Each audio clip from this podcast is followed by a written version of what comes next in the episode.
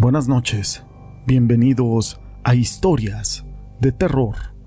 Para mí es un gusto poder saludarlos una vez más y llegar a todos ustedes como cada noche, con una historia. Se dice que el karma significa acción o energía trascendente que deriva de los actos, palabras y pensamientos de algunas personas.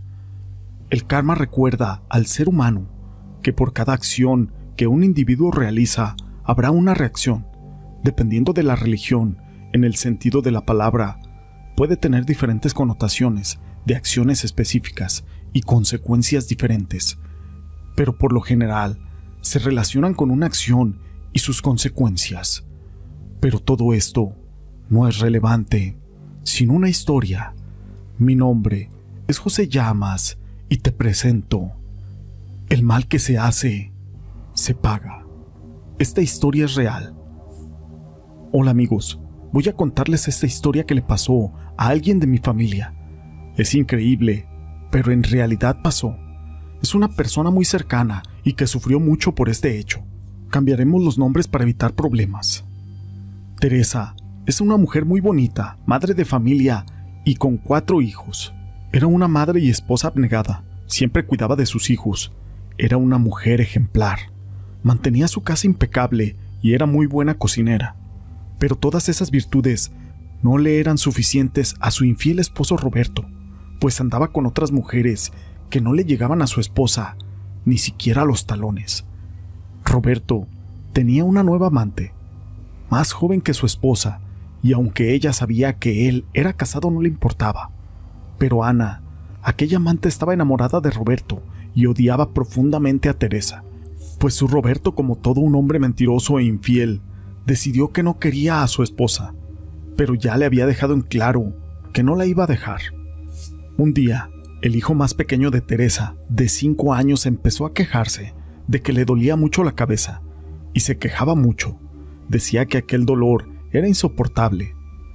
Los días siguientes, jugando con mis primos de la nada, se paraba y empezaba a gritar y a dar vueltas y decía que no aguantaba aquel dolor y que sentía dentro de la cabeza cómo tenía un zumbido y se agarraba la cabeza. Y así, después de la nada, aquel dolor desaparecía. Una amiga de Teresa le dijo que ella conocía a una señora y que era medium, que fuera para hacerle algunas preguntas y que tal vez ella le diría qué es lo que estaba pasando a su hijo. Así que Teresa aceptó y fueron con aquella señora. Ella hizo una especie de oración y sin que ella le dijera nada le empezó a decir todo a Teresa. Usted tiene un hijo pequeño que se queja mucho de un dolor de cabeza, pero esto es brujería que le están haciendo a usted, pero le está cayendo a él. Es malo que duerma con sus hijos. Así le dijo, porque todas las malas vibras y el mal que le desean a uno se le pasa a ellos, porque su espíritu es más débil. Ya no duerma con aquel niño y va a ver cómo se le va a quitar todo el malestar. Así que Teresa sí lo hizo, tal y como la señora le dijo.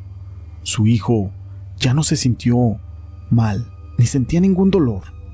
La señora le dijo también que ella debía de hacer mucha oración para alejar toda esa brujería, pues todo iba bien, por algún tiempo.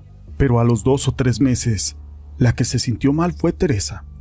Ella fue al baño y no podía creer lo que sus ojos estaban viendo cuando se limpió su parte íntima.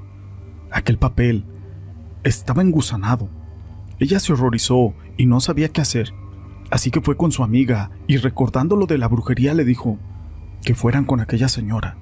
Así que después de contarle todo fueron con aquella señora y le dijo que una mujer andaba con su marido y que ella la odiaba tanto que la quería ver muerta y estaba haciéndole brujería. Esas fueron sus palabras. Usted ha tenido sueños muy feos y le han tratado de advertir de todo lo malo que le desean. Teresa asintió con la cabeza. Hay una vecina suya que últimamente la ha estado visitando y llega a platicar con usted y se ha ganado toda tu confianza para que no desconfíes de ella. Pero esa mujer que tanto te odia le pagó a ella para que se acerque a ti y para que cuando llegara a tu casa y estuviera tendida la ropa en los lazos, ella se fuera robando escondidas tus calzones. En total, son nueve. Y así lo hizo. Al juntar esas nueve prendas, la mujer tuvo que esperar a que hubiera un muerto al que iban a enterrar, pero acababa de morir un señor en aquel pueblo, así que la mujer mandó a sacrificar una perra y le sacaron la matriz. La enrollaron en aquellos nueve calzones con una fotografía tuya y las fueron a dejar en una tumba que muy pronto van a ocupar. Le voy a dar estas indicaciones a usted. Tiene que ir al cementerio, pero tiene que ir sola y buscar aquella tumba, pues hay un difunto en el pueblo y ahí fueron a meter lo que yo te dije. Pero cuando entierren al muerto, usted empeorará y morirá, porque esa matriz de esa perra representa la suya, y al sellar aquella tumba no habrá vuelta atrás. A Teresa se le heló la sangre, pero tenía que hacerlo. Dijo a la señora, cuando ya hayas sacado eso, tienes que sacudir la ropa interior, quitar tu fotografía y llevarte la ropa para quemarla, para poder acabar con esta brujería. Pero si cuando está haciendo esto escucha que alguien le llama o le hablan, usted no voltee, porque si no, esa maldad va a ganar. Eso sí, tiene que saber que la persona que le hizo este mal se le va a regresar todo lo que le deseaba a usted. Teresa cada vez estaba más asustada, pero sacó fuerzas desde lo más profundo y fue al cementerio. Dicen que ella llegó preguntando dónde estaba la tumba que acababan de abrir, porque enterrarían al difunto por la tarde. Así que le dijeron dónde era y fue con un escalofrío. Se asomó para ver ahí y ahí estaba, increíblemente la ropa interior con lo que le dijo aquella señora. Ella tomó aquel bulto y lo sacudió. Cuando vio la matriz del animal, estaba llena de gusanos, como los que le salían a ella. Con asco, tomó aquellos calzones, y efectivamente eran nueve, y si eran de ella. Agarró aquella fotografía y empezó a caminar hacia la salida del panteón, pero escuchó que alguien le decía, y ella sentía automáticamente su cabeza que quería girar para ver quién era, pero seguía caminando con la piel erizada y le pesaban los pies. Sintió que nunca podría salir de ahí. Cuando por fin logró salir, empezó a correr, como si alguien la persiguiera, y lloró hasta cansarse. Llegó a su casa, y en el patio trasero donde había unos árboles y plantas, quemó todo, pidiéndole a Dios que toda esta pesadilla acabara. Teresa decidió separarse de Roberto, lo dejó y ella se quedó con sus hijos. Se fue a vivir con Ana, que estaba más que feliz de haber logrado que ya Teresa no estuviera en sus vidas, aunque no fue de inmediato.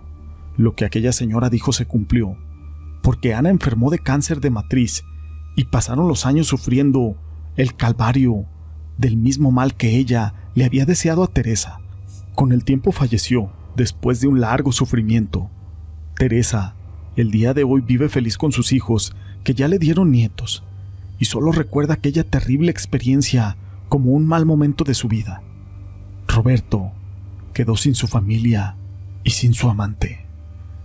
Esta historia la quise compartir con ustedes.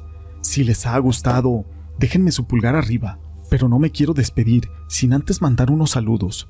Para Reina de Neras, María Rodríguez, Juanita Telles, Jairo Arroliga, Ana Manuel, Maui Vélez, para mi amiga Dora Castro, María Montes, Sol Chacón, Ángeles Cedillo, Virginia de los Ríos, Sandra Delgado, Isabel Martel Suárez, Guadalupe González, Lisette Dubón, Eduardo Solís Guillén, Andrea del Ángel, Carmen Torrel, Ofelia Castro, para mi amigo peregrino del terror, Teresa de Jesús García, Noé Núñez, Sandra Ruiz, Berta Vázquez, Silvia Mejía, para mi amiga Ani GP, Crisol Cortés, Luis Robledo, Monse Díaz Cuenca, Luis Paredes, O.L. González, María Eva Treviño Sánchez, para mi amigo Nolan Ryan, Silvia Haddad, Elizabeth García, para mi amigo C. Líder, Margarito Soto, Mari Garay, Daniel Ojeda, Adriana Gallardo, Enrique de Jesús, Morilla Alcántar, Antonio Quintero. Sé que me faltaron muchos, pero a ellos y a ti, gracias por ser parte de este canal.